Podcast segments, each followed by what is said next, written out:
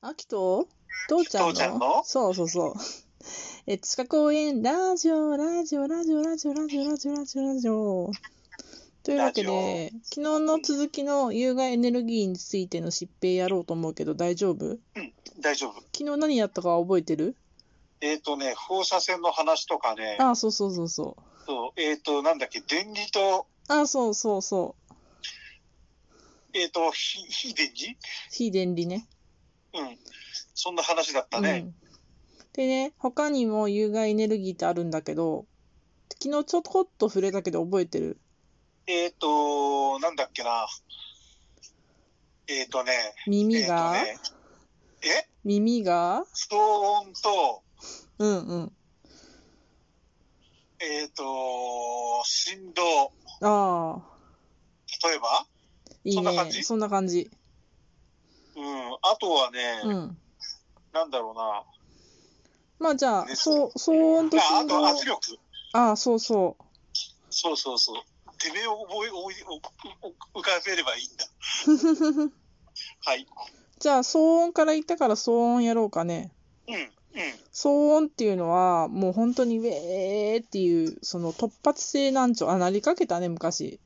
なったね。あれ、ジェット機の前でね。ねえ、85デシベル以上の騒音に長時間被爆されたことでね、耳の中の内耳の機能が低下するっていう、うん。うん。うん。うん。なりかけたね、そういえば。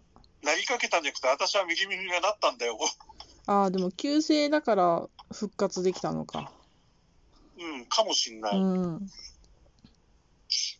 これね、慢性的に、あの、うんだから、仕事をしていると人がそういう風なのになってたら慢性的になっちゃうじゃん。うん。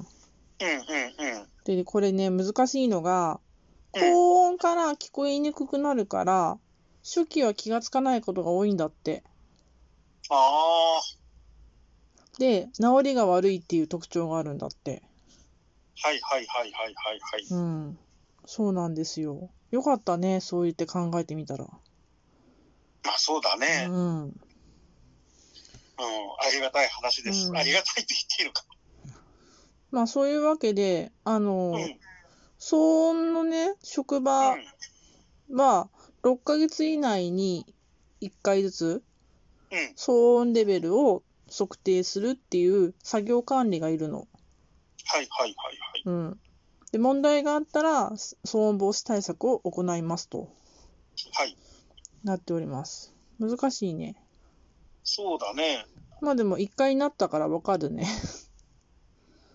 うん。っていうか、慢性的にうるさいところっていっぱいあるよね。うん、いっぱいあるよ。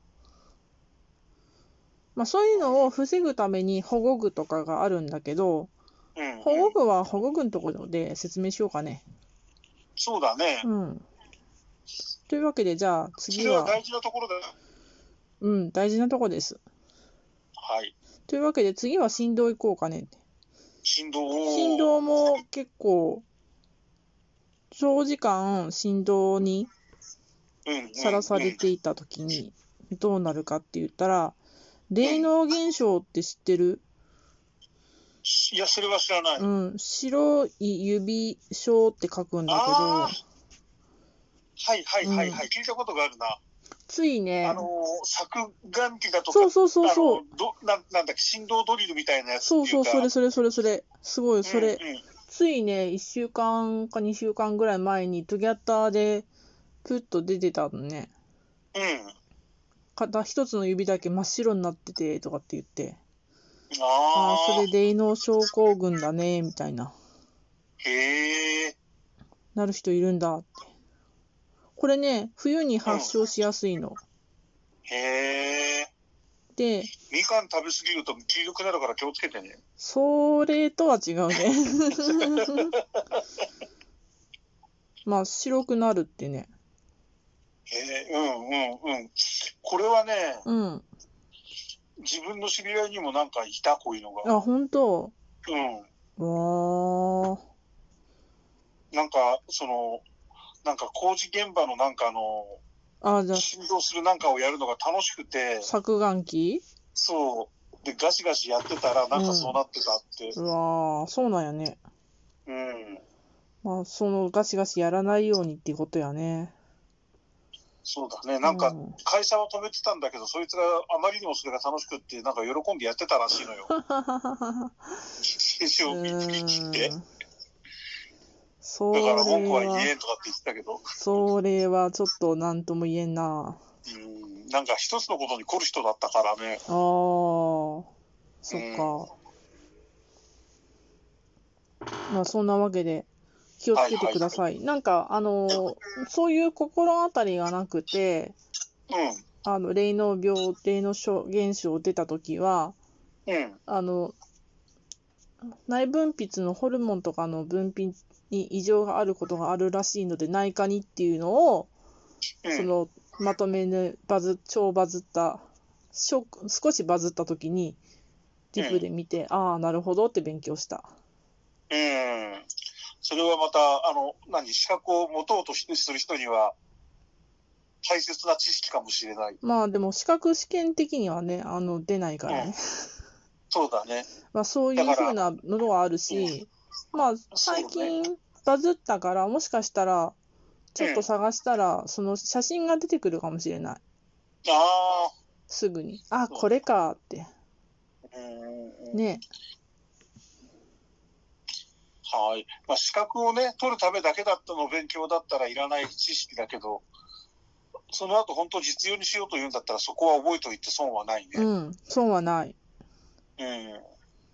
はい。まあ、そのお友達にも大変だったねって言ってやらないけんね。え、それはもう何年も前の 話だ。うん。で、あとは、気圧の話もしたから、気圧。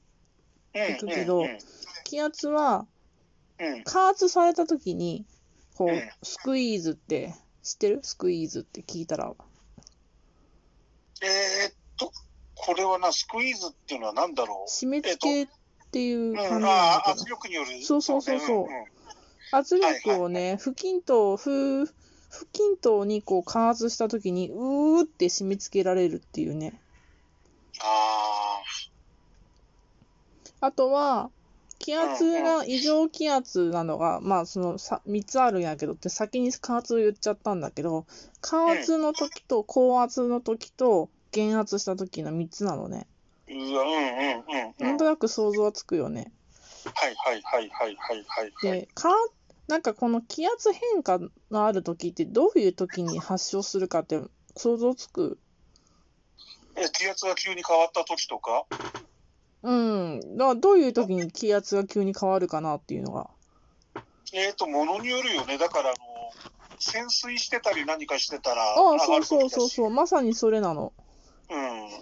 だから潜水作業とか、高圧室に入った時の作業とかが、この気圧変化による健康障害が生まれる可能性があるってことなのね。そうだね。うんうんうんうん。それから説明せなきゃいけなかった。それで加圧の時は、スクイーズって締め付けがあるっていう。で、高圧な環境にいる時は、うんあの、普通の環境下ではね、あの、ふ大気圧だったら普通なんだけど、高圧な環境下で血中に大量に、こう、溶け込むこと、溶け込むっていうのかな、空気が溶け込むことで、窒素酔いとか、炭酸ガスの中毒とか、酸素中毒とかになっちゃう可能性がある。そうだねう。ん、うんうん。じゃあね、減圧するときはっていうのは、減圧は今度潜水病だったりさ、うんうんうんうん、なんかいろいろあるよね。うん。うん。あのーなんだっけ、酸素が血液、なんだっけ、血これも窒素油か何かあるのかなこれね、減圧の時はね、高圧の逆を考えてもらいたいんだけど、高圧の時って空気の成分、窒素とか酸素とかが、うんうん。こう、血液にちょっと過剰に入っちゃうわけじゃん。うんうん。で、これを減圧してしまうと、中にちょっと過剰に入った分が泡となって出てしまうわけよね。きゃということで、空気塞栓症とか起きてしまう。気胸とか。ー、泡になっちゃうってのは怖いね。うん、すごい、あの、気泡で血管が詰まらせることがあるっていうのがね、すごく怖いことなのね。うんうんうんうんうんうん。これが、その、そそれがあるから、その、関節が傷んだりとか、はいはいはいはいはいはいはい。こう、チョークスっていう現象が起きたりとか、うんうんうんあとは、その、まあ、中枢神経の症状出たり、うん。皮膚症状出たりっていうことが起きるのね。あなんとなく分かったような分からんようなんやけど。あ、いや、とにかく、そうの、ん普段のい一気圧うん、そうだね。うんの。ところじゃないところにいるのは、高いところでも低いところでも、とにかく何かしら健康に良くないことが起こりうるんで、うん。で、そこから元に戻るときは、すごい注意が必要だねっていそううそうこそうそとだうね。まあね、その状態にするにもすごく注意が必要なの。これはね、作業環境管理のとこでうんもう一回やろうと思うんで、まあ多分その作業管理の時にはもう忘れてるんだけど。そうだね。まあでも、多分あれだよね、これ、いい1.1気圧へとか0.9気圧ぐらいへっていう話だったら別にそんな心配はいらないんだろうね。もう本当に、あの、潜水作業とか、どんだけ気圧ね、だって深度にもよるしさ。そうだね。うん。なんで、一気圧じゃ考えられないことが体の中に起きるんだよっていうね、イメーそうジだね。づけそれをは。絶対覚えとかないといけないね。うん、でうん高圧の時は空気の成分が大量に血液に入るってことを覚えてたらまあじゃあ逆に減圧があってわかるから、そうだね。うん、大気の成分が、大半が窒素なんで窒素用になるんだね。そうそうそうそうそうなんよ酸素じゃなくて。そうなんよすそこごないんねだね。うん、というわけで今日は騒音と振動と気圧変化についてでしたはーい。じゃあまたね